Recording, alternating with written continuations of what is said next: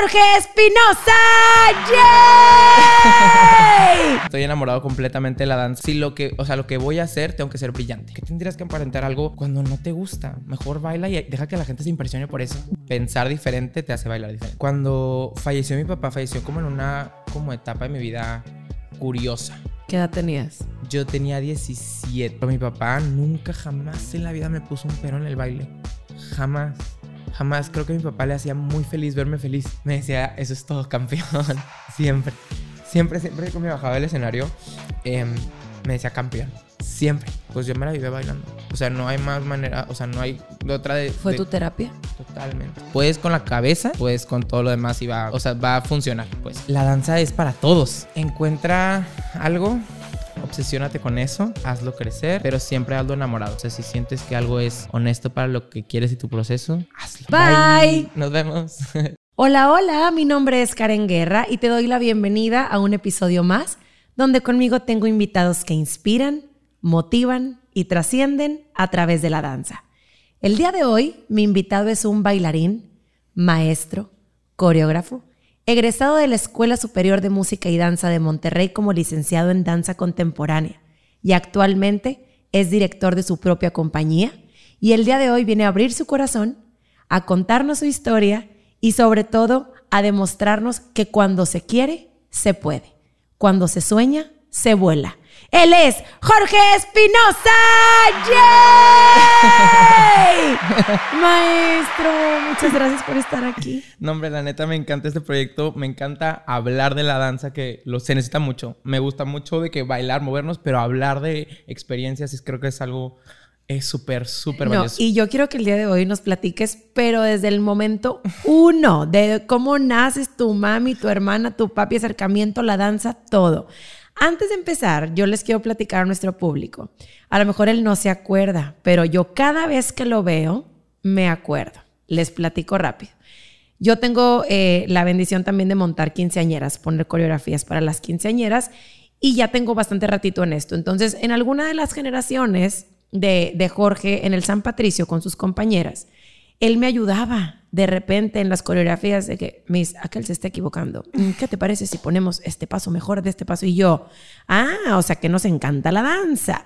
Esa era una. Y luego cuando me tocaba poner el 10 de mayo o me tocaba poner la graduación, ¿quién era mi mano derecha? Acá, el compañero, porque me ayudaba. De, fulanito no le salía y ahí estaba ayudándole él y me echaba la mano. Y alguna vez yo le dije, le dije, venga para acá. Le dije, estoy segura que dentro de poco tiempo te voy a poder llamar colega. y qué honor, Jorgito. Qué honor que ese tiempo se llegó demasiado rápido y que has trascendido, pero cañón en la danza. Eres un chavo muy chiquito de edad, pero con una mente muy revolucionada. Entonces, qué honor, qué orgullo tenerte aquí, el verte y verte con el uniforme del San Patricio, corre y corre por todos lados y baile, baile, brinque y brinque y siempre haciendo de las suyas. Y ahora ya tenerte como todo un director de compañía. La gente me encantaría que te conozca. ¿Quién es Jorge Espinosa? Pues hola, me llamo Jorge Andrés Espinosa, tengo 25 años. Eh, siempre digo esto, la neta, pero estoy enamorado completamente de la danza y no es algo como, ay, enamorado de enamorado, sino es realmente las buenas y las malas como un matrimonio, yo me lo tomo así. La verdad, he bailado desde toda la vida, eh, siempre preguntan desde cuándo, pero nunca como que tengo una respuesta correcta porque mi mamá también baila, mi hermana también baila, entonces siempre estuve como envuelto como en la danza. Eh, em, desde muy, muy chiquito. Eh, empecé como antes, como más canto, baile, actuación, como que estar como en el spotlight y me gustaba mucho como, pues nada más hacer show, ¿no? Eh, y luego ya decidí como no meterme completamente a bailar y, desde ahí ya no he parado nada, completamente nada. Y pues ya, estoy de verdad enamorado, me he enamorado toda la, o sea, es, toda la es vida. increíble mi corazón porque has sido una persona bien apasionada desde muy chiquito. O sea, donde dices, siempre quise ser el spotlight, a mí me consta, porque siempre eras como el centro de atención, pero no de la mala manera, sino al contrario. O sea, siempre sí el bailarín, sí el yo, pero el ayudar a los demás. Siempre te gustó trascender y ayudar y apoyar a los demás. Por eso mencionaba, Miss, a él no le sale. Y eras el que estaba pendiente para ayudar a los compañeros. Entonces, qué bonito que eso ha sido también una de tus misiones aquí. El, la danza, transmitir por medio de la danza y ayudar a la gente a a lo mejor em, pasar adversidades o no sé, o sea, diferentes situaciones que a lo mejor sin darnos cuenta la danza también aporta. Claro. Y yo como que desde chiquito nunca dije como, ay, sea, sí quería bailar porque me gusta mucho bailar, pero por ejemplo me preguntaban de que no veíamos programas de YouTube en Dance o lo que sea y era como, ay, ¿quieres estar? Y yo es que no, o sea, la neta quiero ser el juez. quiero ser el juez que esté como de que, sí, de que brindando información o, o gente que ya está como juez, coreógrafos como atrás, ¿no? Entonces siempre me interesó mucho la parte como esta de, de, de ayudar desde un punto más atrás, desde enseñar, desde como el, el, irme guiando para ser maestro, para ser coreógrafo, me llama muchísimo la atención. Amo, amo bailar, pero creo que es una, una de las cosas que estoy como volviendo a amar, porque antes yo solo decía, no, es que yo de, de verdad quiero crear, crear, crear, crear, ¿no? Entonces, desde muy chiquito yo no tenía como la idea de que en el escenario, sino como ser de atrás, ¿no? Wow. Y me apasionaba muchísimo, o sea, yo de verdad jugaba con mis carritos de que formaciones y empezaba a agarrar programas de festivales de mi hermana y yo empezaba a hacer todo el festival con mis carritos, con mis monitos, lo que pudiera, porque me gusta mucho como crear y sí, como dices, ayudar a la gente y, y poner un granito de arena como en su entrenamiento para mí es algo que yo digo pleno, o sea, me siento Oye, feliz. Pero vámonos desde el principio, principio. Familia, mamá, papá, hermana, tú. ¿Tu hermana es más grande? Mi hermana es más grande. Ok. ¿Cuántos años tiene? 27, 28 cumple en abril, creo. Que es espectacular nuestra Jessica Magali, que le mandamos un beso totote, que también la quiero tener aquí sentada, porque aparte es colega de 15 años también. ¿Verdad? Sí, está perona. Y hace poco estaba platicando yo con alguien, este, que es ahí muy cercano a ese equipo de trabajo, no voy a decir marcas, pero estábamos echándoles unas floresotas porque la verdad es que los dos, yo creo que con la educación de tu mami y con de tu papi, que ahorita me platicarás, pues los dos han sido bien independientes desde muy chiquitos y bien trabajadores y se han hecho una carrera y un nombre los dos. Entonces, tu hermana es más grande, ¿tú qué edad tienes? Yo tengo 25 años. 25. Y desde chiquito, pues obviamente acercado a la danza por tu mami. Exacto. Mi uh -huh. mamá tuvo su academia 10 años y luego cuando yo nací la cerró. Pero siempre desde chiquito estuve. Yo siempre veía como mi hermana bailar y yo decía, es que yo quiero hacer eso. O sea, yo... Como que ella fue la primera persona que dije, ah, está bailando, uh -huh. ¿sabes? En el escenario. Entonces, desde siempre mi familia, pues he bailado y he estado como en ese como ambiente. Um, pero yo no, como que no, por costumbre no me, no me mandaron a clase de baile primero. Yo después... El soccer y así exacto. como, ya sabes. Sí, como que por ser hombre nunca, nunca me mandaron como a bailar, ¿no? O sea, me, me pusieron a hacer como otras cosas. Empecé a meterme como a taekwondo o lo que sea, de que donde pudiera, porque sí era muy, muy, muy movido, pues. Eh, pero no fue directamente a la danza. Algo que yo de verdad quería. Yo me acuerdo muchísimo que, como que desde el principio yo era bueno para eso y cuando eres bueno en eso, siento que como que me, me empezó a sentir como un poquito de adicción, como de que quiero saber hasta dónde puedo llegar. Y yo me acuerdo, yo soy pésimo para la escuela. O sea, en el San Patricio le puedes preguntar a cualquier persona, a las Dancing Queens si quieres, de que... ¡Ay, de verdad soy como muy malo para la escuela y, y, yo me acuerdo, y mi papá es brillante, o sea, brillante, brillante, brillante. Entonces siempre tuve como esta cosa de, quiero ser, in, quiero ser muy inteligente. La escuela es, y me repetían esta frase, ¿no? La escuela es tu única como prioridad y tu uh -huh. única... Este, Preocupación ahorita. Exactamente. Uh -huh. Entonces el hecho de no ser bueno en la escuela, de verdad, porque de verdad intentaba, ¿no? ¿Pero por qué? ¿Por tu hiperactividad? Es que sí, o sea, era algo que yo, o sea, volteaba a ver y decía, yo sabía que no iba o sea, tú escuchabas bla, bla, Exacto. bla, bla. Yo sabía Neta. que no iba a necesitar esto en la vida. O sea, yo no... Yo tenía muy claro lo que quería hacer. y no... O sea, como que no me wow. las cosas.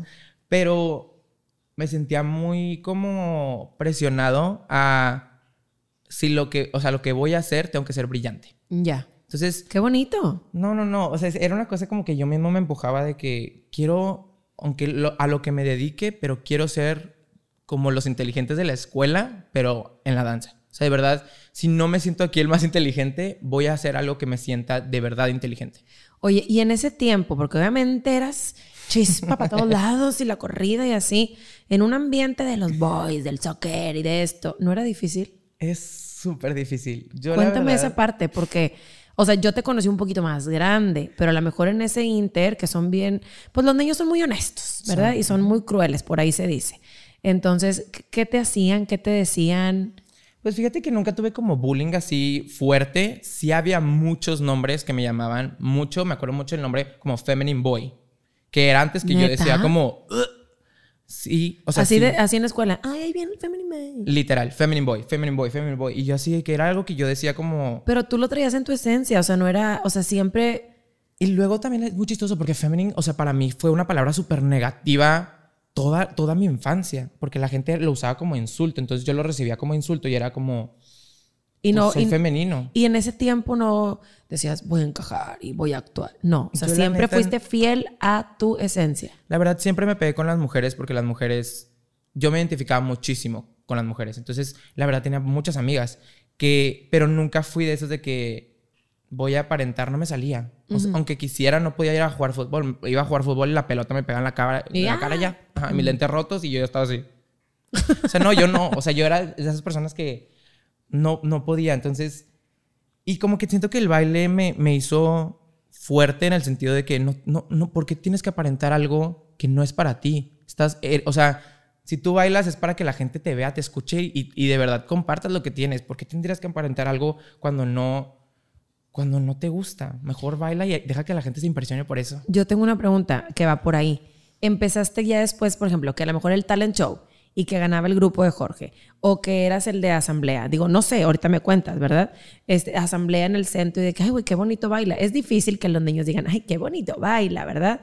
Pero empezaste a ganar un poco más de respeto por el baile en el colegio. Sí, es que se cuenta, y es muy chistoso porque yo en el talent show no participaba. Achis. Es extraño. O sea, yo, yo veía, por ejemplo, a las Dancing Queens, la neta, eh, siempre, y siempre ellas ganaban. Yo participé un año, gané ese año, la neta, y, y fue muy chistoso porque participé como en canto y en baile. Y en baile gané primero y en canto gané segundo, creo, una cosa así. Pero yo estaba en primera de primaria. O sea, súper chiquito. La gente me veía bailar más como en fiestas, en asambleas, en como Día de las Madres, que siempre bailamos en el Zampa, obviamente. Sí. Yo tengo una imagen muy como, como clara en mi cabeza. Cuando estaba en prepri, estábamos jugando de que, no sé, hacer como una línea de pasos y la maestra me volteaba a ver y me dijo, Jorge, ¿de qué? Dime un paso, dime un paso, dime un paso. Y yo así, de que molinito. Ajá. Molinito, molinito, molinito. Entonces, como que esa era mi característica que me hacía sentir especial. Claro. De que el niño que se mueve, el niño que baila, el niño que ganaba de que competencias de baile, pero de que internas en la escuela, de que, hacían así para juntar dinero y cosas así, ¿no?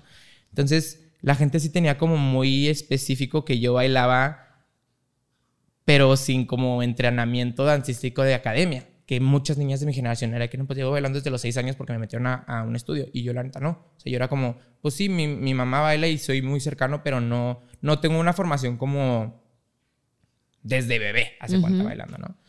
Pero, pues no sé, yo siempre sentí que era algo como muy mío. Y el respeto te lo ibas ganando, tanto Claro. de niñas, de mamás, de maestras, de compañeros. ¿Saliste de secundaria ya no siendo el feminine boy? No, yo siento que sí salí siendo. ¿Sí? o sea, te seguían diciendo. Súper, súper. ¿En serio? O sea, pero ya como que era otra diferente como dinámica. A mí de verdad como que siempre me dio un poquito como de miedo tal vez como acercarme a los hombres por esa misma razón, porque por yo decir, es que soy femenino, no tengo nada que ver con ellos, no, no podemos ser amigos. Ya. Entonces yo salí como con esa idea de, de no poder como no ver nada mío en, en ellos. De ahí entró a Visión X, el- un ballet de 15 años, ¿no? Ajá. Eh, terror. ¿Por? Porque me vieron bailar en un 15 años y yo, por estar como. eh, hubo un punto que creo que como en sexto me metí a Hip Funk, una academia, Ajá. eh, y yo ya bailaba como ya. Tipo más rudito, Todo, más... todo. O sea, yo ya empecé como a, a- a enfocarme en la danza. Estuve un año en Carla Eugenia, escuela de danza, y luego me fui a, a Hip Funk, ¿no? Pero yo ya empezaba como a bailar más y ya empezaba como a. Pues sí, yo en los 15 años era de.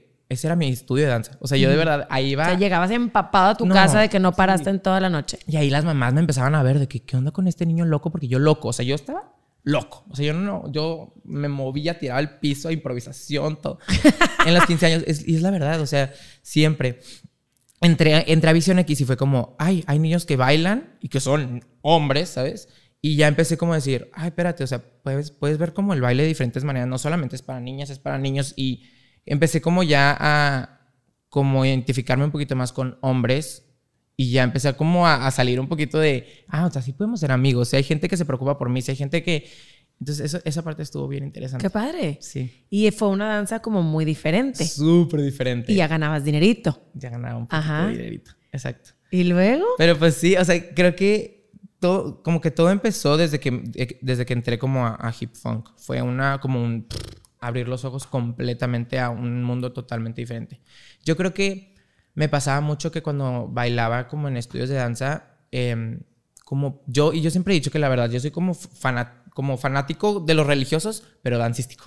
De que yo defiendo la danza de que puño espada todo el tiempo, ¿no? Entonces, encontrar un grupo de personas donde les apasione esto y donde volteas a ver a la gente. O sea, yo bailaba con Carlita Ochoa, yo bailaba con Arturo Salazar, yo bailaba con Mimi Alemán, yo bailaba con este, Emiliano Jiménez, yo bailaba con, o sea, con gente que crecimos juntos diciendo, vamos a hacer esto grande, ¿no? O sea, no era como nada más en una academia, nada más.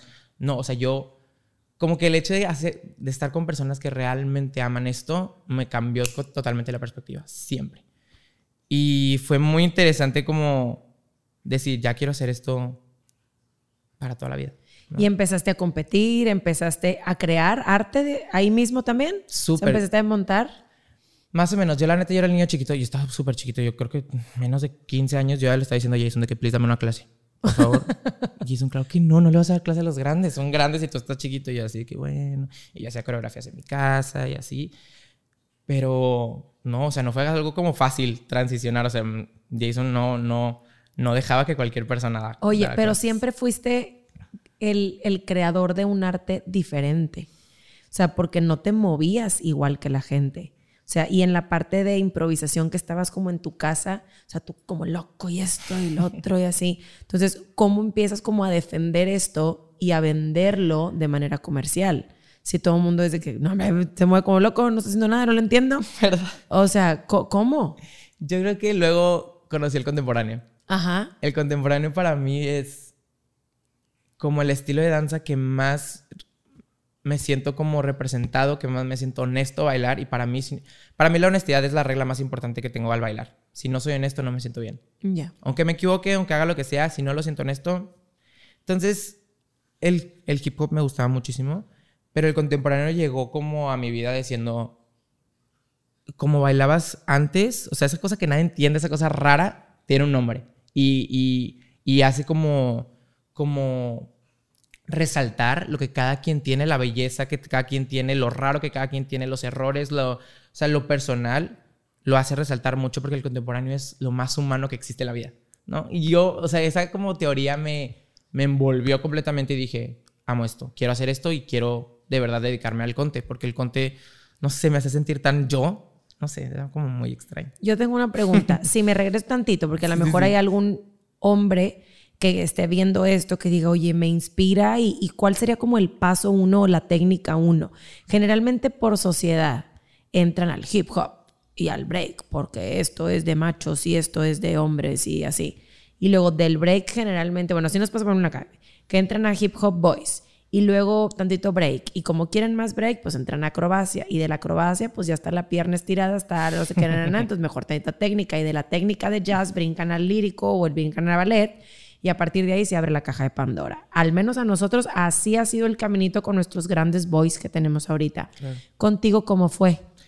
Yo tengo creo que la fortuna de como empecé con este como canto, baile de actuación, yo no empezaba con estira la pierna, yo empezaba con sonríe más. Entonces yo empezaba a bailar más por esa idea de que empezaba a bailar así, de que bailar realmente como no algo como súper técnico, bailar desde acá, hace cuenta. Desde que invitas a la gente a bailar con tu cuerpo, ¿no?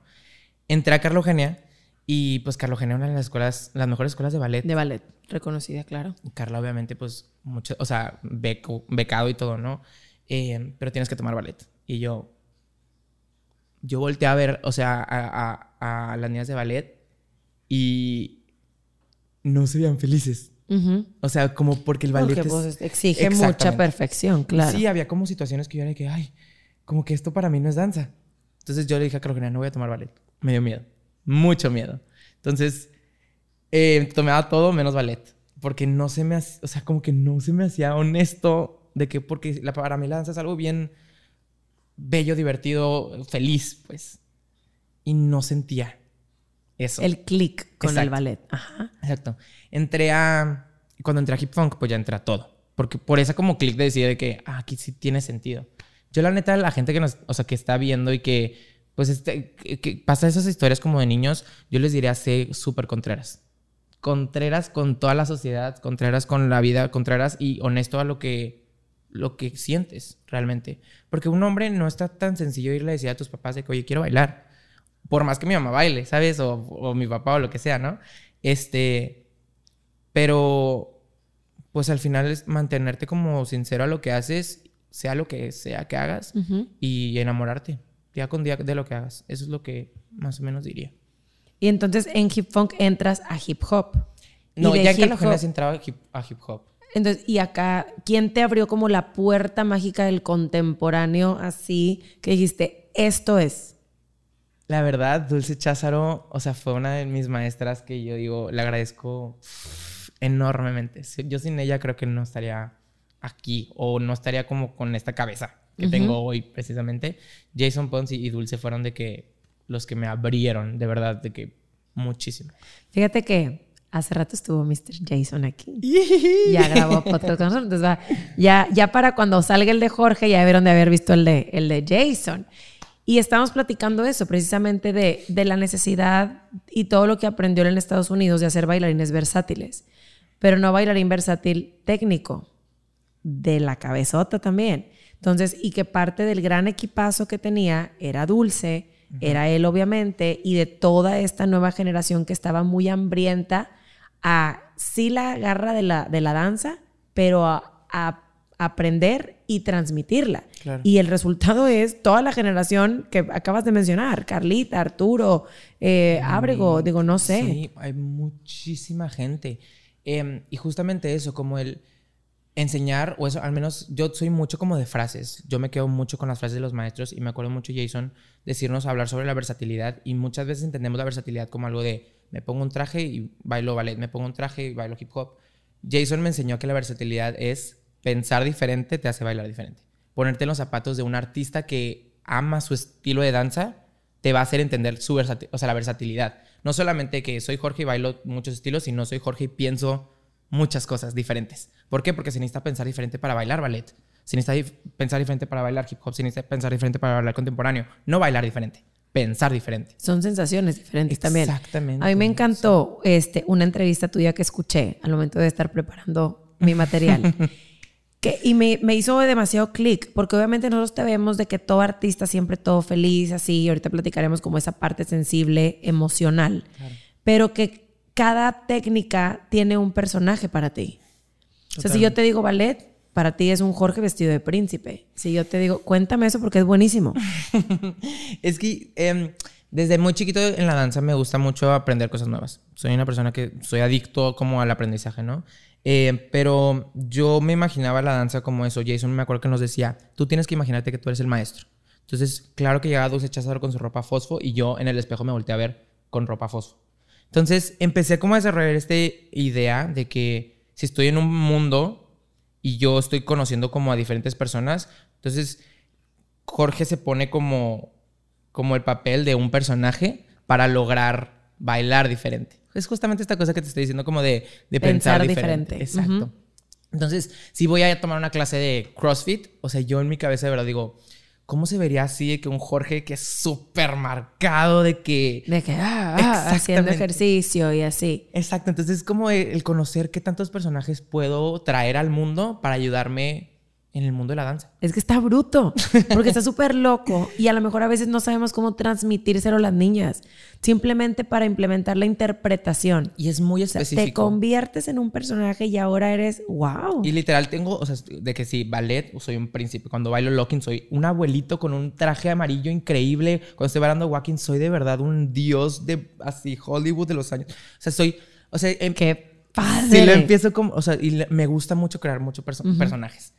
Eh, se me hace una cosa bien interesante y bien como lógico, ¿no? O sea, porque Jorge bailaría algo que no, no siente natural como el ballet. Tengo que encontrar otra persona que lo haga. Claro. Entonces, yo me ponía como en, en estos como papeles para encontrar em, ese clic que estamos hablando, ¿no? Y esa como lógica de decir, ah, ahora entiendo por qué quiero bailar otra cosa. ¿Por qué? Porque estoy tratando de hacer que otra persona baile eso. Es muy extraño, la Pero qué bonito, porque fíjate, no te estás dando cuenta, pero si tú volteas para atrás y empiezas a conectar todos los puntos, probablemente esa clase de actuación y esa clase de canto, donde empezaron a trabajar contigo en, en el arte, en la expresión corporal, en todo esto, te da una enseñanza y un sentido diferente que ahora tú puedes transmitir. Totalmente. Es un proceso. Es un proceso súper bonito de decir, qué bueno que empecé así.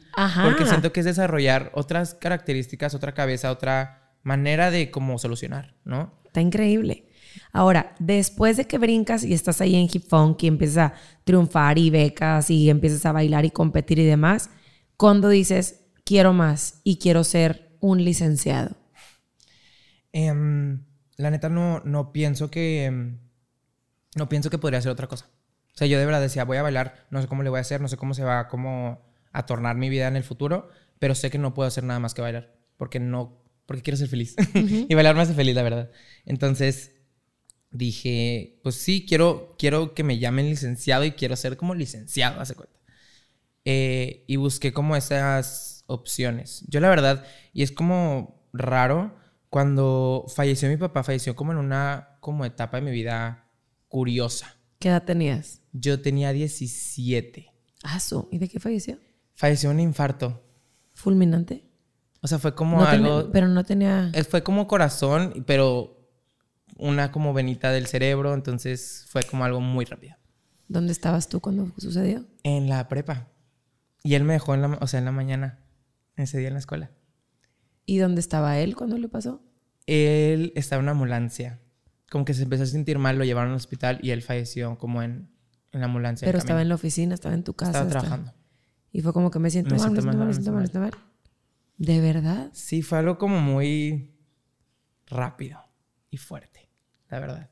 ¿Y cómo fue? O sea, ¿cómo lo viviste a los 17 en una etapa de transición? Es completamente la etapa donde dices, ¿qué voy a estudiar? ¿Qué voy a hacer mi vida? Ah, me encantaría irme a Estados Unidos, me encantaría eh, eh, estudiar en el extranjero, me encantaría tener todo, o sea, tenía como estos planes de decir, y yo siempre dije que tal vez no, como que sí quiero explorar, irme a otros lados, ¿no? Pasó eso y es cambiar tu manera de pensar y de vivir de un día de verdad para otro de, darnos, de darme cuenta que, espérate, o sea, no te puedes ir a estudiar a otro lado porque, ¿con qué dinero?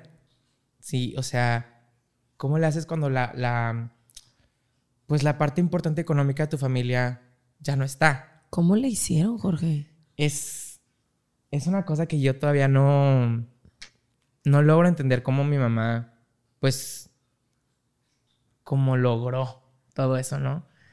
Eh, la verdad siempre he dicho que el amor de mi mamá, mi mamá si lo conoce, mi mamá es un ángel, de verdad. Todo el mundo la ama, todo el mundo es, porque es una persona muy entregada hacia sus hijos, hacia la vida y hacia todo, la verdad.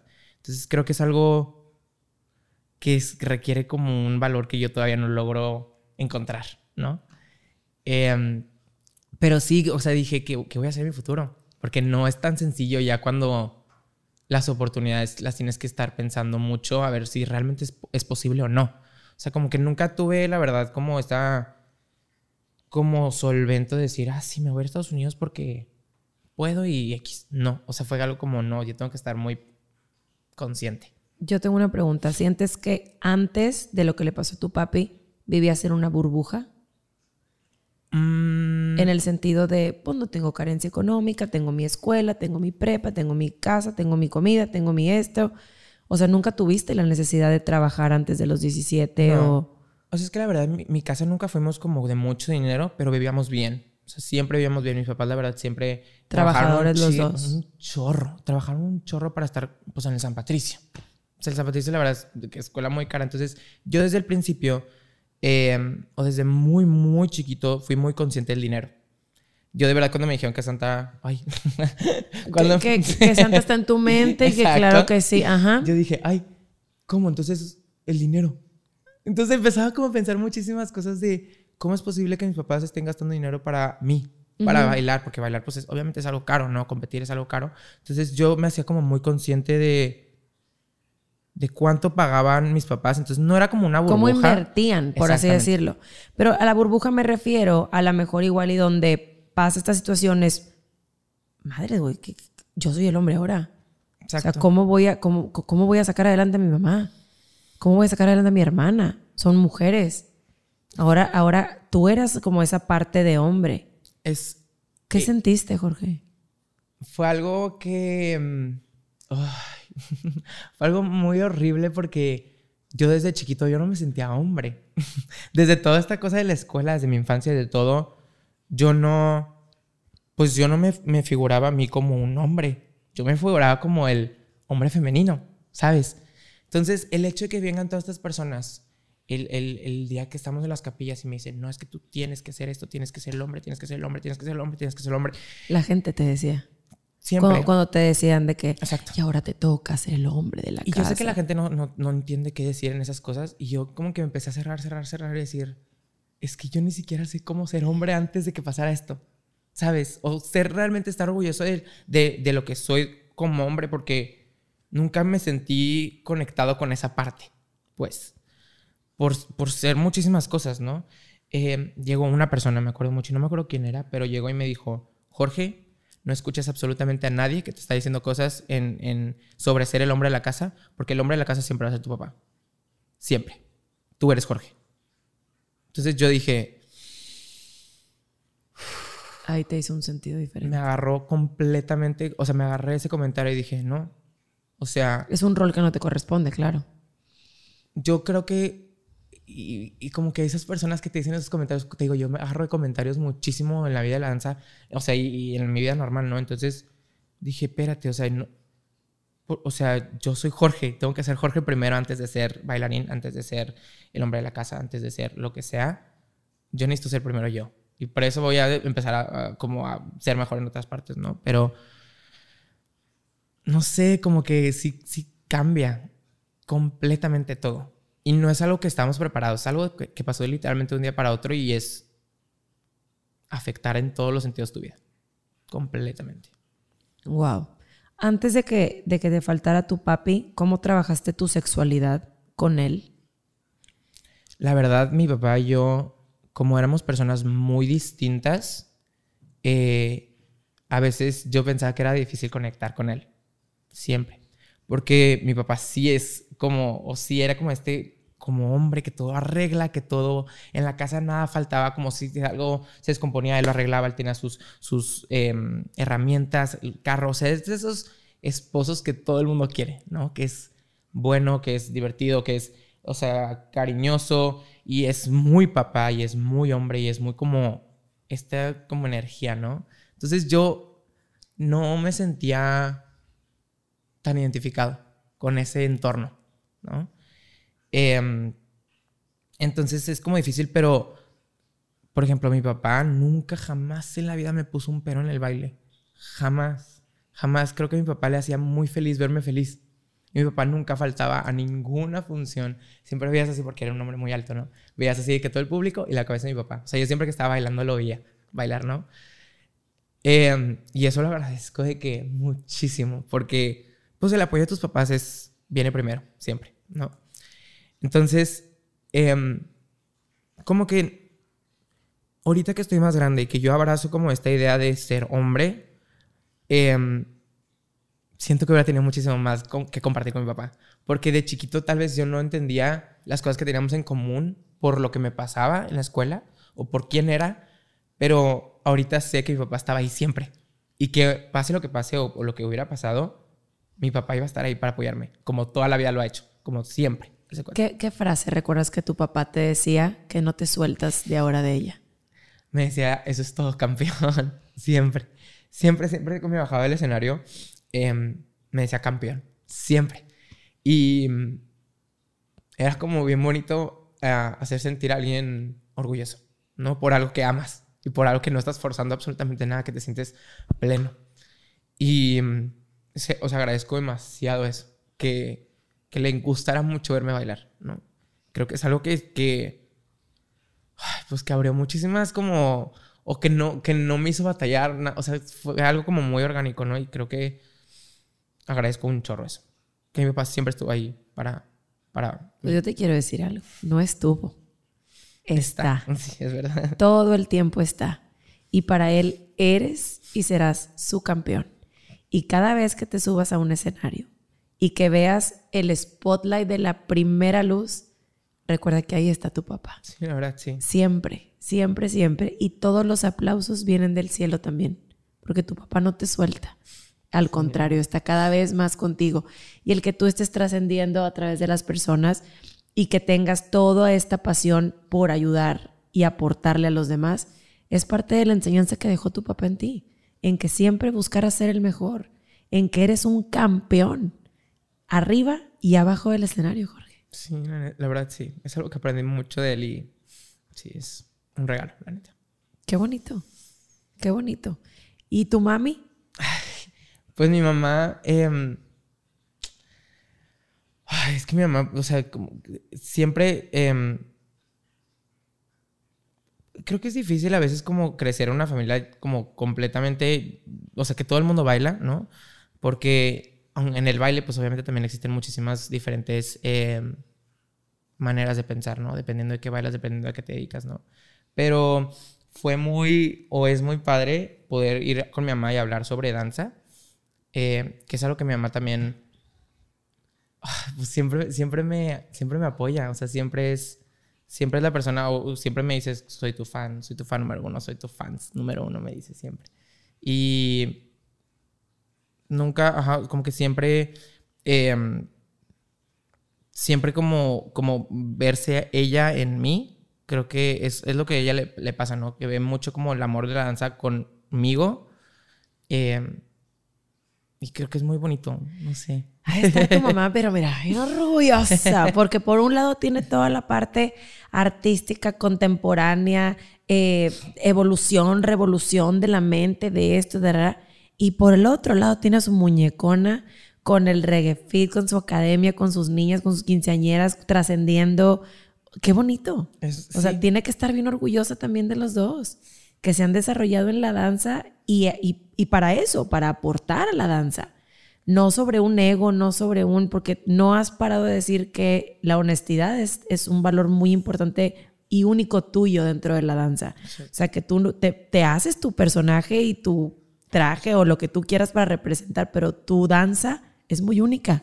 Y qué bonito, porque eso viene también de tu mamá. Claro, totalmente, totalmente, totalmente. Oye, y por ejemplo, sucede lo que sucede de tu papi. Y me trabo. Ahí va. Sigues estudiando en el TEC. Terminas la, prepa del TEC. Estaba en el TEC Milenio. Ah, estabas en el TEC Milenio. Terminas en el TEC Milenio.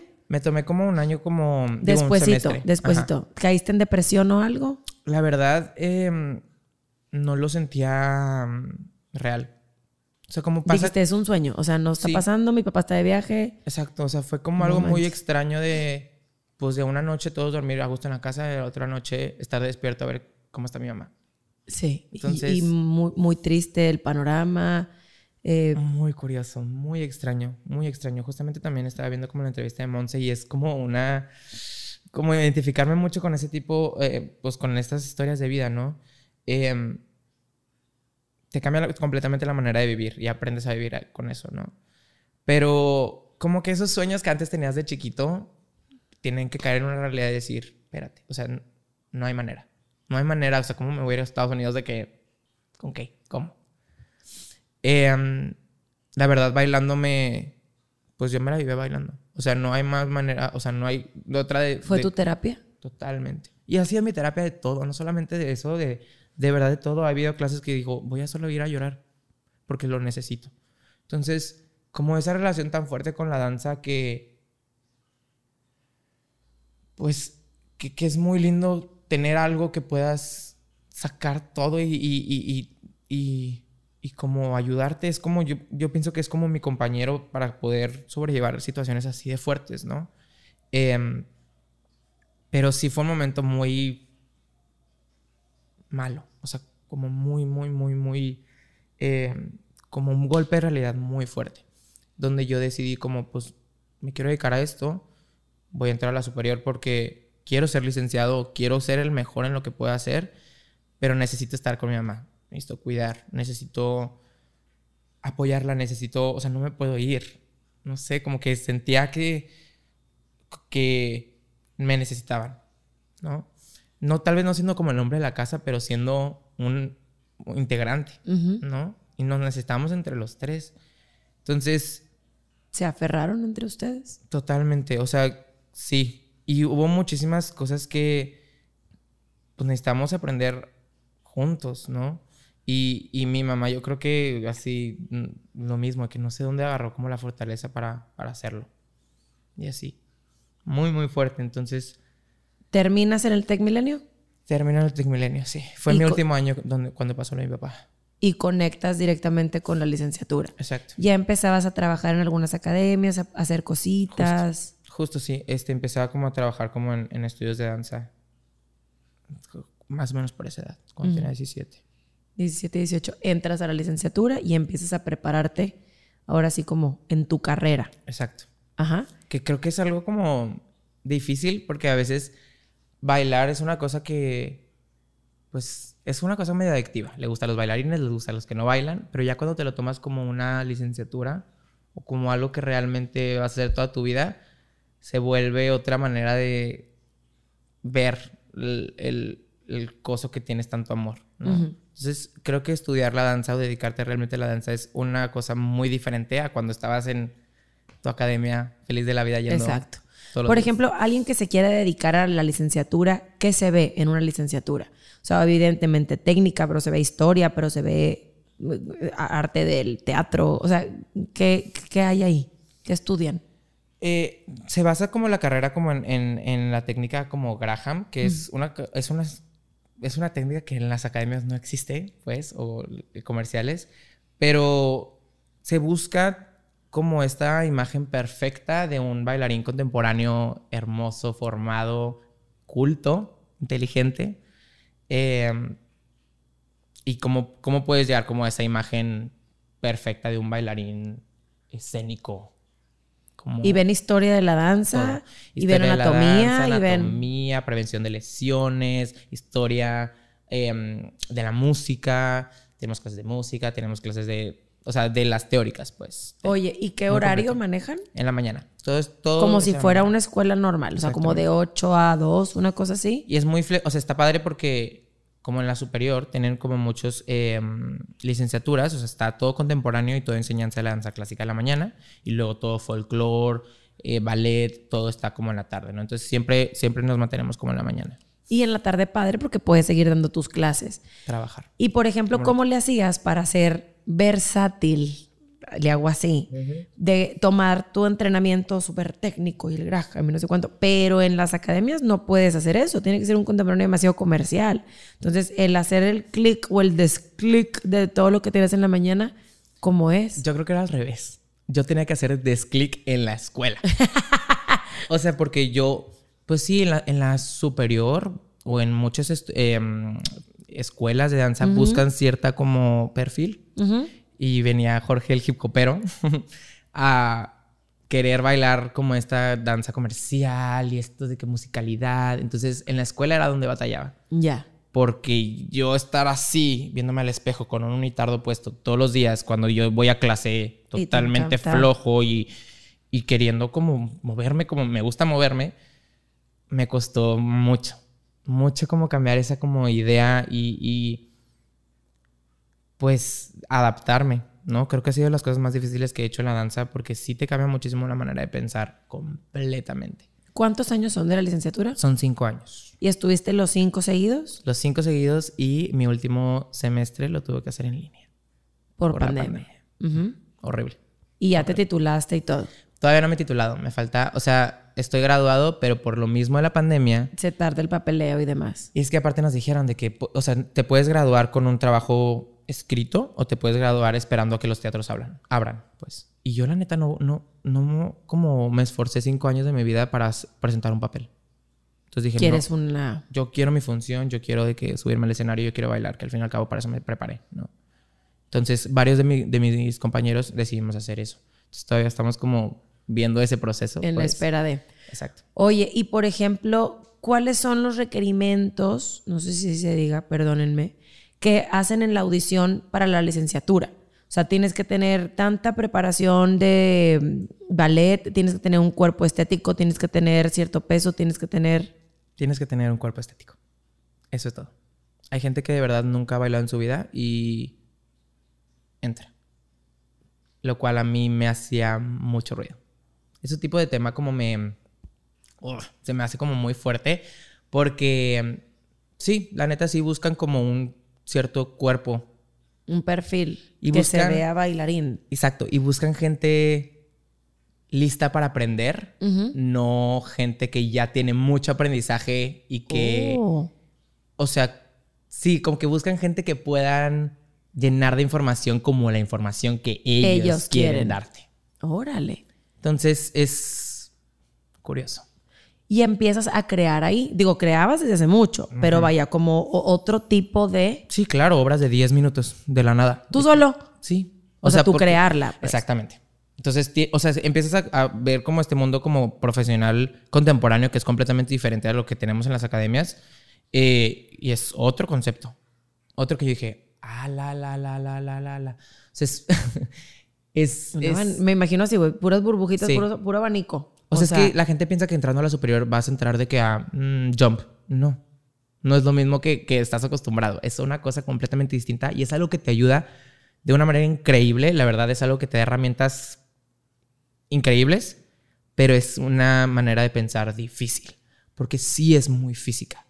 Sí es muy física. Sí es tocar estos puntos de cómo nos vemos físicamente. Y yo la verdad, siempre he dicho esto, yo bailo contemporáneo por la apertura, o sea, como este contemporáneo comercial, la apertura que tiene para aceptar todos los diferentes em, ideas, ideologías, cuerpos. O sea, el contemporáneo comercial resalta el quién eres cada quien. Entro a la escuela y es, es que todos tienen que ser así. Y tú. ¿Y esto es contemporáneo? I don't get it. O sea, no, no entiendo. No entiendo como esta idea como de qué sí es y qué no es. Porque yo estoy acostumbrado a esto, pero luego tengo que hacer esto. Entonces, ese es el switch que yo digo, ala, es un reto muy difícil, pero creo que es bueno aprenderlo para poder compartirlo a la siguiente generación o lo que sea de, de, de, pues ayudar, ¿no? A las siguientes generaciones. Oye, y como bailarín, ¿cuáles crees que son tus fortalezas? Creo que soy un, un bailarín muy consciente. Para mí la conciencia y mi cabeza es mi herramienta más fuerte que tengo. Porque el cuerpo, la verdad, no tengo. ¿Condiciones? O sea, condiciones, pues, las que he trabajado como un loco. O sea, yo no, no entré a la danza con el cuerpo así como, ah, ya estoy listo para triunfar. No, la verdad, no. O sea, yo era el, el que estaba en mi casa de que poniéndome en split y no sé qué. ah. Pero mi cabeza siempre dijo, si puedes, o sea, si puedes con la cabeza, pues con todo lo demás y va, o sea, va a funcionar, pues. Entonces, me considero un bailarín muy consciente. Aparte que amo ser alumno. De verdad, tomar clase para mí es un proceso espiritual. me gusta muchísimo tomar clase. ¿Y te gusta enseñar? Estoy completamente enamorado de enseñar. Yo creo que desde chiquito decía que quería ser coreógrafo porque me gustaba crear, pero luego empecé como a dar clases y para mí un maestro, pues yo volteé a ver a mis maestros de hip funk y para mí eran superhéroes. O sea, era gente que tenía un superpoder de verdad. Entonces me- era algo que tenía mucho miedo. Lo empecé a hacer y me enamoré completamente de dar clase. Completamente. O sea, es algo que yo digo ahorita, me gusta muchísimo ayudar o decir eh, cosas que a mí me hubieran eh, gustado escuchar cuando estaba chiquito, ¿no? Em, soy, soy un alumno como muy así, muy entregado. Entonces, eh, me gusta darles herramientas a esos entregados que están abajo de mí, alumnos, pues. ¿Y qué le recomiendas a la gente que igual es súper bailarín, pero no quiere dar ese paso para enseñar? O sea, ¿cuál sería como el tip para poder dar es- es- esa transición y lograr ser un muy buen maestro? Porque hay veces que eres muy buen bailarín, pero no eres maestro. O eres muy buen maestro, pero no tenías las condiciones y nunca pudiste ejecutar como algunos compañeros brillantes, pero eres espectacular y tienes un arte para crear increíble. Entonces, vámonos por partes. ¿Qué le recomiendas a la gente que quiere dar esa transición a ser maestro? Justo Jason Pons hablando así, literal, de que "Ay, maestros, bailarines, coreógrafos. Yo te podría decir, uno de los consejos que más me han ayudado a mí es saber que tu historia alguien más la quiere escuchar.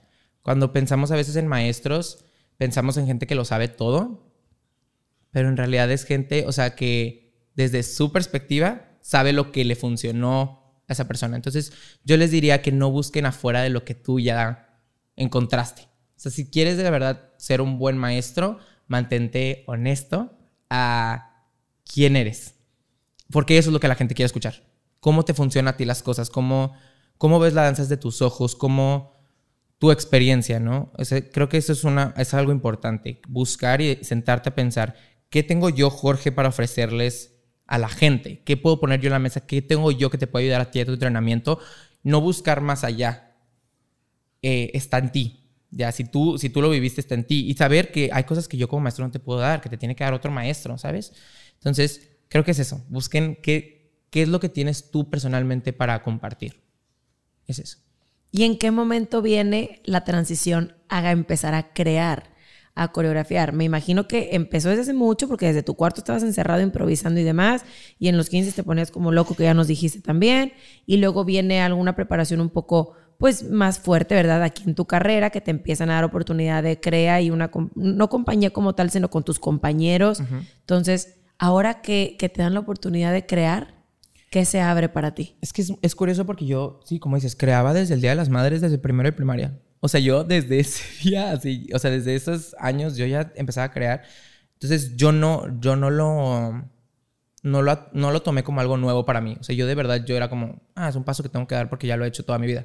Entonces, nunca fue algo que me diera como, ay, curioso o miedo o así. Es algo que dije, ya necesito hacerlo. Entonces, yo lo, veo mucho como un juego, la verdad. Eh, cómo puedo como usar lo que tengo para jugar en el escenario, para pintar el escenario, para poder lograr transmitir algo y hablar lo que tengo que hablar, ¿no? Entonces no fue, o sea, fue como muy orgánico el empezar a crear desde la escuela, eh, con mis vecinos, a luego de que, pues, con mis compañeros de hip funk, de que, oigan, vamos a hacer un video y crear. Y luego ya la superior y luego ya, o sea, como que siempre es crear, pero como a escenarios más, más, más, más, más. Yo tengo una pregunta porque eres muy original. ¿Fue difícil el defender tu originalidad en todas las academias que generalmente venden el mismo tipo de clase contempolírico, el modern fusion, el no sé cuánto, el poder llegar y decir, la clase de Espinosa es tu, tu, tu, tu, tu, y ahora rueden por el piso, y ahora eh, son unos muebles, y ahora eres una silla, y ahora eres. O sea, que las niñas se muevan de diferente manera, ¿te fue difícil? Es muy difícil. El contemporáneo para mí yo siento que es una deconstrucción.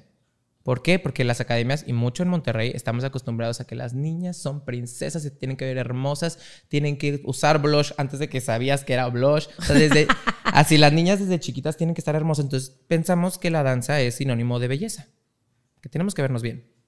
Entonces tú llegas a la clase contemporánea y llega Jorge y te dice, odio que te veas bien, quiero que te veas mal, quiero que abraces esa como idea de, cuando estamos tristes no hacemos fotos, cuando estamos tristes no nos vemos bien. Entonces el contemporáneo es estúpidamente honesto. Entonces es bien difícil llegar con una niña que toda su vida le han dicho que te tiene que ver bien bailando, cuando yo le digo, no quiero que te veas bien, quiero que te veas honesta.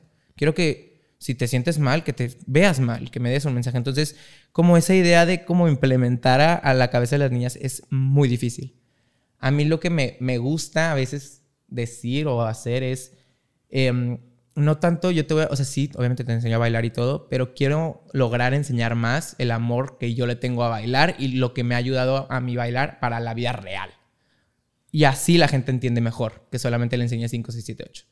Entonces, es esa como si yo comparto amor en mi clase, va a ser muchísimo más sencillo que ellos comprendan sobre eso, ¿no?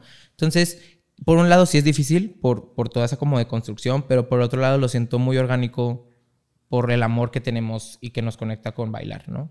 También soy de esas personas que, como a mí me gusta tanto bailar, yo veo a gente que usa la danza o que nada más está ahí por bailar, que antes me causaba como mucho conflicto, de que cómo es algo que yo así paso mi vida rodeado de eso y hay gente que dice que no, pues es que nada más lo uso como hobby. Exacto. Pero que también es algo que tengo que entender, o sea que... Sí, todos somos diferentes. Sí, la danza es para todos, para todos, para la gente que está en TikTok, para la gente que está haciendo ejercicio, para la gente que está primeros bailarinas, para la gente que está compañías, para la gente que nada más quiere... ¿Por qué? Porque la danza llega de muchas diferentes maneras. Está bien que la danza sea para todos, pero yo tengo como esta cosita rara en mí, en mí que digo, es que la, danza me ha cambiado la vida, la danza me ha hecho muchísimas cosas. ¿Cómo puedes nada más ir por hobby?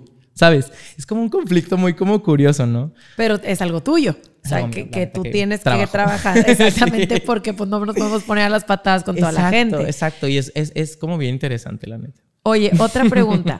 Por ejemplo, tú eres maravilloso con toda esta gente que ya virtuosa bailarina, que se ha desarrollado en hip hop, en lírico, en lo que sea. Y ahorita platicaremos de, de esta parte que eres director de tu compañía. Pero, ¿qué reto te implica trabajar con las pequeñas? Ah, la verdad, trabajar con eh, principiantes y chiquitos, o sea, muy, muy chiquitos, es la como el reto más grande que tengo como maestro. Pero me gusta mucho. Como que.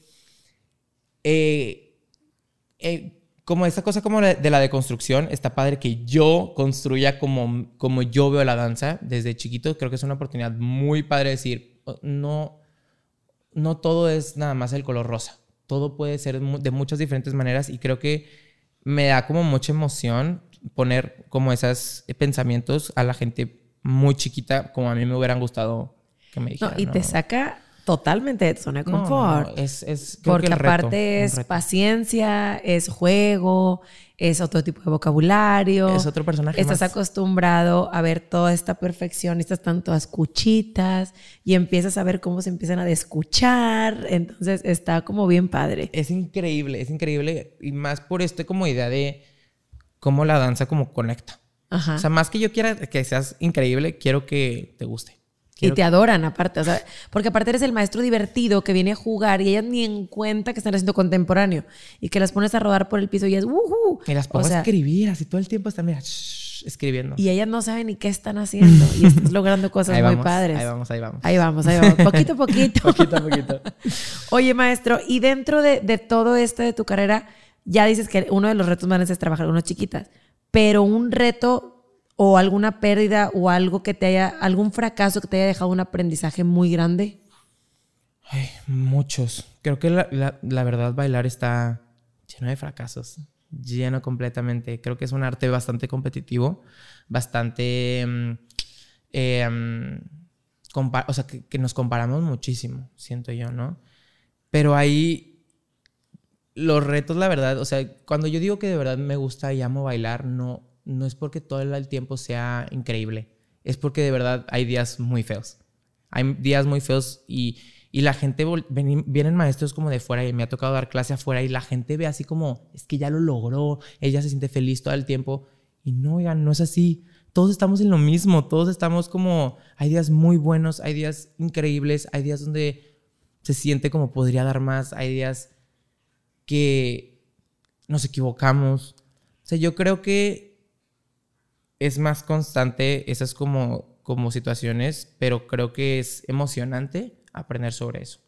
Y es, pues sí, algo que tienes que vivir toda la vida, no es de color rosa, es Exacto. algo que tenemos que aprender diario y, las batallas son diarias, ¿no? Pero algo así como específico, no sé. Al- algo que te hayas dicho de que, no, este, a lo mejor este fracaso, yo sé que no se logró, o este proyecto no se logró, más que fracaso, este proyecto no se logró, pero ah, cómo aprendí, porque fíjate que de ahí salió esta oportunidad que nunca pensé que lo hubiera hecho, ¿sí, lo- ¿sí me explico? Sí, y, y yo creo que también, mucho también con lo que pasó, como de, de lo de mi papá y así, aprendí a. Si no te dan las oportunidades que tú estás buscando, háztelas tú solito. Mucho, o sea, como que fracasos y así. Yo, yo siento que era como toda esta vida que yo tenía pensada de mí, de que súper voy a estar en Broadway, súper. O sea, que claro que se puede, obviamente se puede. Pero si no existen las oportunidades o si no te dan oportunidades, no, no las esperes. Hazlas tú. Si tú de verdad eh, est- estás esperando a que alguien venga y te diga, ven, te voy a sacar y te voy a bajar por el mundo y te voy a... Eso no va a pasar. Tienes que hacerlas tú. Trabajarlo tú. Exactamente. Oye, ¿y en qué momento ahora brincas de ser bailarín, maestro, coreógrafo y ahora director de tu propia compañía? Ay, fue una historia como muy O sea, curiosa. El, el proyecto de dónde sale? Yo desde muy chiquito ya quería tener mi, mi compañía, siempre, siempre quise, desde primaria, hace cuenta. Pero como que tenía estas eh, niñas, tenía a Mariam, eh, Marina, tenía a Patti Morales y tenía a Natalia Sánchez al lado de mí, siempre como asistiéndome en clases o siendo como ahí las que me ayudaban. Entonces nos piden que hagamos, de hecho hace dos años, acaba de cumplir la compañía dos años, nos dijeron como, es que queremos una función del Día de la Mujer, de que nos ayudas. Y yo, súper sí. Entonces junté a estas tres niñas y empezamos una función y que, bueno, ¿y ¿de dónde son? ¿De qué estudio bailan? Y pues todas bailando en diferentes estudios. Y yo, ay, pues em, no, vamos a, vamos a crear esto ya, porque se necesita, ¿no? Porque me está empujando la vida a hacerlo ya. Entonces eh, nació Imperio Imaginaria, que es mi, el nombre de mi compañía, ¿no? Y fue algo así de que necesitamos, tenemos una función, tenemos que poner un nombre, vamos a hacerlo. ¿Y por qué Imperio Imaginaria? porque para mí mi imaginación y mi cabeza es como lo más bonito que tengo, entonces es como crearte un mundo, un imperio que no existe, pero que sí existe. ¡Qué bonito! es como, es, es, es, es, lindo como esta cosa y fue algo que me dijo la maestra Cristi, Cristina Garza, que es, la, es mi maestra de último año de la superior, si no la conocen, vayan, por favor. Hizo esta frase que me hacía en mi cabeza dijo que, que yo la uso ahorita siempre es hacerlo invisible visible. El trabajo de los bailarines es hacerlo invisible visible. Y en todo. La música es algo invisible. ¿Cómo la puedes hacer visible? Los proyectos que tienes en tu cabeza son algo que no existen. ¿Cómo los vas a hacer realidad? Eh, los personajes son algo que no existen, pero los tienes que hacer realidad. O sea, ese es nuestro trabajo como bailarines. Hacer que las cosas que no existan, que no son tangibles, que se creen. Entonces, la compañía creó, eh, empezó con esa como concepto, ¿no? Vamos a hacer oportunidades, vamos a hacer danza, vamos a hacer las cosas que no existen, que están en nuestra cabeza, las vamos a hacer posibles, ¿no? Físicas. Entonces, de ahí empezó el proyecto así, y pandemia. sí, pues Literalmente, así, creamos eso, Día de la Mujer, al siguiente mes ya estábamos de que cerrados, entonces nos tuvimos que encerrar todos, ¿no? Pero ya que vamos como volviendo a como a construir, la verdad, em, me siento muy responsable por la calidad de talento que tengo detrás de mí, y adelante, y enfrente, y al lado. O sea, con todas esas personas que están en la compañía, me siento muy como presionado. De una manera buena, pero de una manera que yo digo, no me puedo sentar a decir, ya es mi compa. Claro que no. No, o sea, ya no me puedo tienes mucho por hacer y tienes un talento que está creyendo en ti. Exacto. Que eso es lo más importante. Entonces tienes que estar para adelante todo el tiempo. Todo completamente. Oye, y cuéntame que acabas de bailar este fin de semana y que triunfaron. Platícamele. La, la, verdad, como que mucha gente eh, se identifica con, con, nosotros por, justamente por la idea como del, del, querer hacer cosas nuevas, el querer hacer cosas con gente joven, el querer aceptar muchos pensamientos, muchos diferentes eh, gente, ¿no? Entonces nos están como invitando a, a, tener proyectos y la verdad yo soy el más feliz. Sí. Bailamos en, en Revolt y es como la primera función que tenemos con la nueva compañía porque hicimos audiciones, algo que yo no quería tanto porque es un proyecto que yo lo tengo, mira, así. Entonces, antes era por invitación, pero decidí abrir, abrirlo a audiciones y ahorita la gente que está en la compañía es... Oye, y es una compañía independiente. Es independiente, es totalmente como mía, literal. Independiente, donde se entrena gente. O sea, se cuenta de la compañía justamente también en Carlogenia nos acabamos, o sea, me acaban de dar la oportunidad de abrir un módulo de entrenamiento. Un espacio donde esté dedicado como a la gente contemporánea que, que busca ya empezar como a abrir a este sistema como de quiero ir a tomar tal clase, quiero tener un sistema un poquito más open, ¿no? Que, que es algo que vemos mucho en, los urbanos. la gente hip hop ahí toma clases en todos lados, pero los contemporáneos creo que somos más de que mi lugar y así, ¿no? Entonces, es un lugar donde la neta se acepta todo tipo de pensamiento, todo tipo de mentalidad, todo tipo de bailarines. Pero yo ya quería como darles el espacio a mi compañía de decir, hay un lugar donde te puedes entrenar. Y darle el espacio a la gente también de dar clase. Que son gente que también tienen mucha como cabeza, pero no hay los, pues no hay como lo, hay muchas academias, pero a veces no hay los lugares suficientes para la gente que quiere, pues, compartir, ¿no? Entonces, para mí ese ha sido como un proyecto que lo tengo también como muy cerca del módulo de entrenamiento. Eh, de cómo ir formando, ¿no? También. Está increíble. Y la verdad que la, yo pensé que las ediciones nos iban a ir como bien mal, pero gracias a Dios fue mucho talento. Entonces, como que estaba como en este como... Em, quiero meter mucha gente a la compañía, pero la compañía no puede ser algo de 30 personas, tiene que ser algo selectivo porque pues es una compañía de danza, no puedo estar pagando a mucha gente, ¿no? Entonces, vimos tanto talento que dijimos, no podemos dejarlo ir. vamos a tener que hacer algo. Entonces, eh, Aime Vallejo me, me dio la idea de decir, vamos a abrir un programa de mentorship.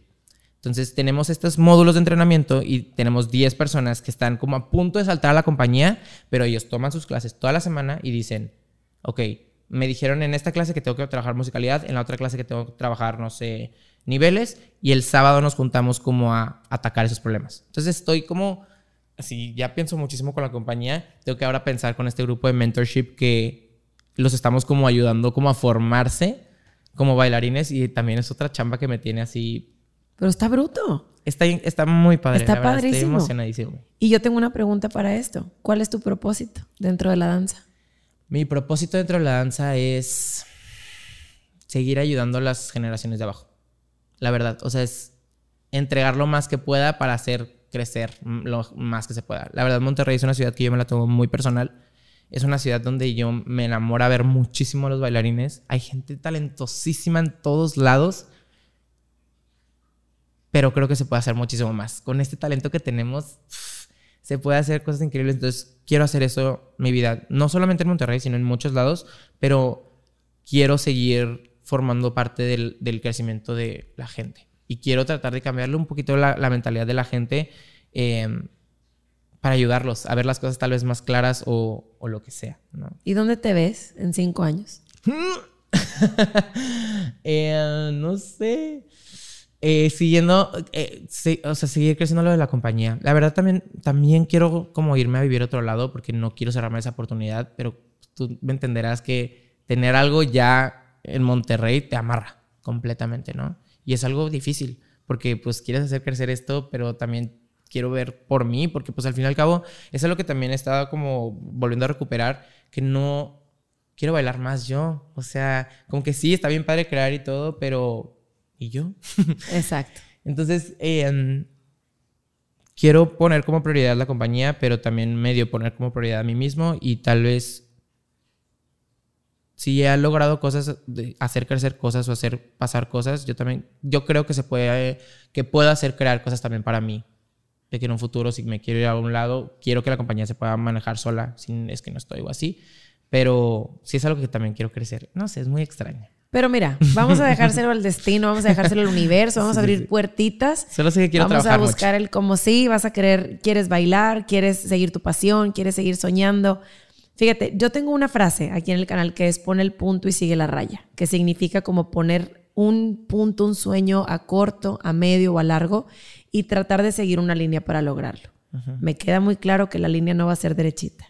Va a haber curvas, subidas, bajadas, vueltas, maromas, te caes, regresas y que uno tiene que estar bien atento, Jorge, porque cualquier cambio de dirección es una oportunidad Claro. para crecer, para evolucionar, para revolucionarte.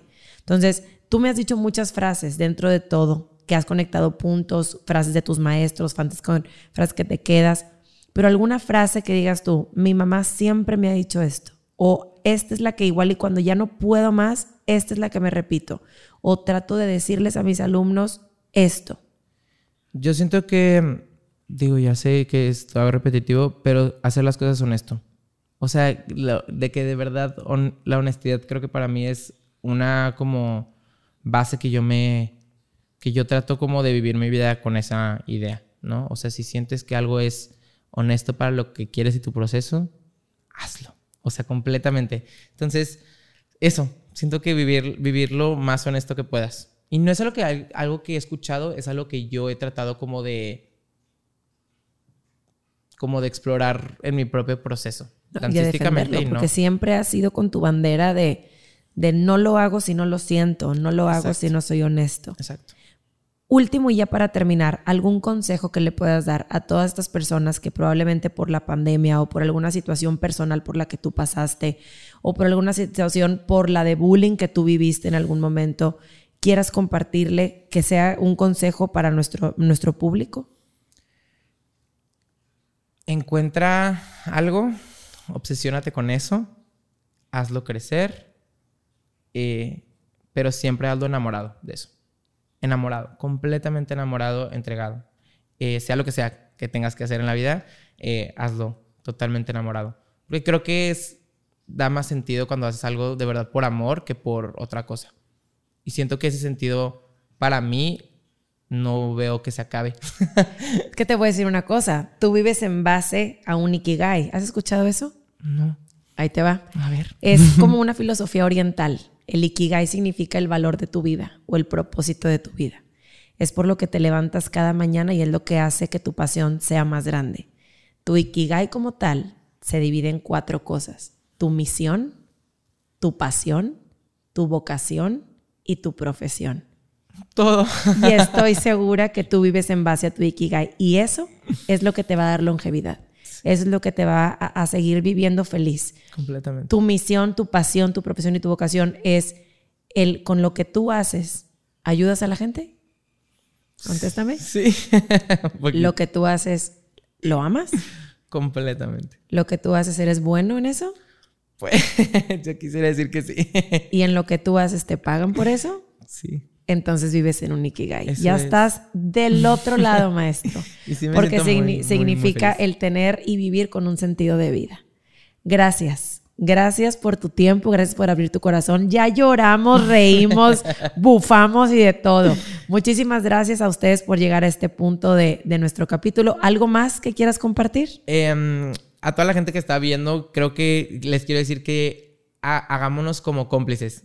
Estos, estos como espacios de hablar de las cosas, de las experiencias, creo que son muy necesarios y de verdad a cualquier persona que esté pasando por alguna situación o lo que sea, quiero que sepan que soy totalmente una puerta como abierta para toda la gente que necesita hablar sobre danza, sobre la vida, sobre experiencias, sobre pasiones, sobre lo que sea. Eh, la comunidad para mí es algo súper importante. Entonces, eh, aquí estoy. Y aquí estamos. Y aquí, está estamos. muchísima gente. y aquí estamos, mira, en el podcast para que todo el mundo conozca a estas personalidades tan increíbles.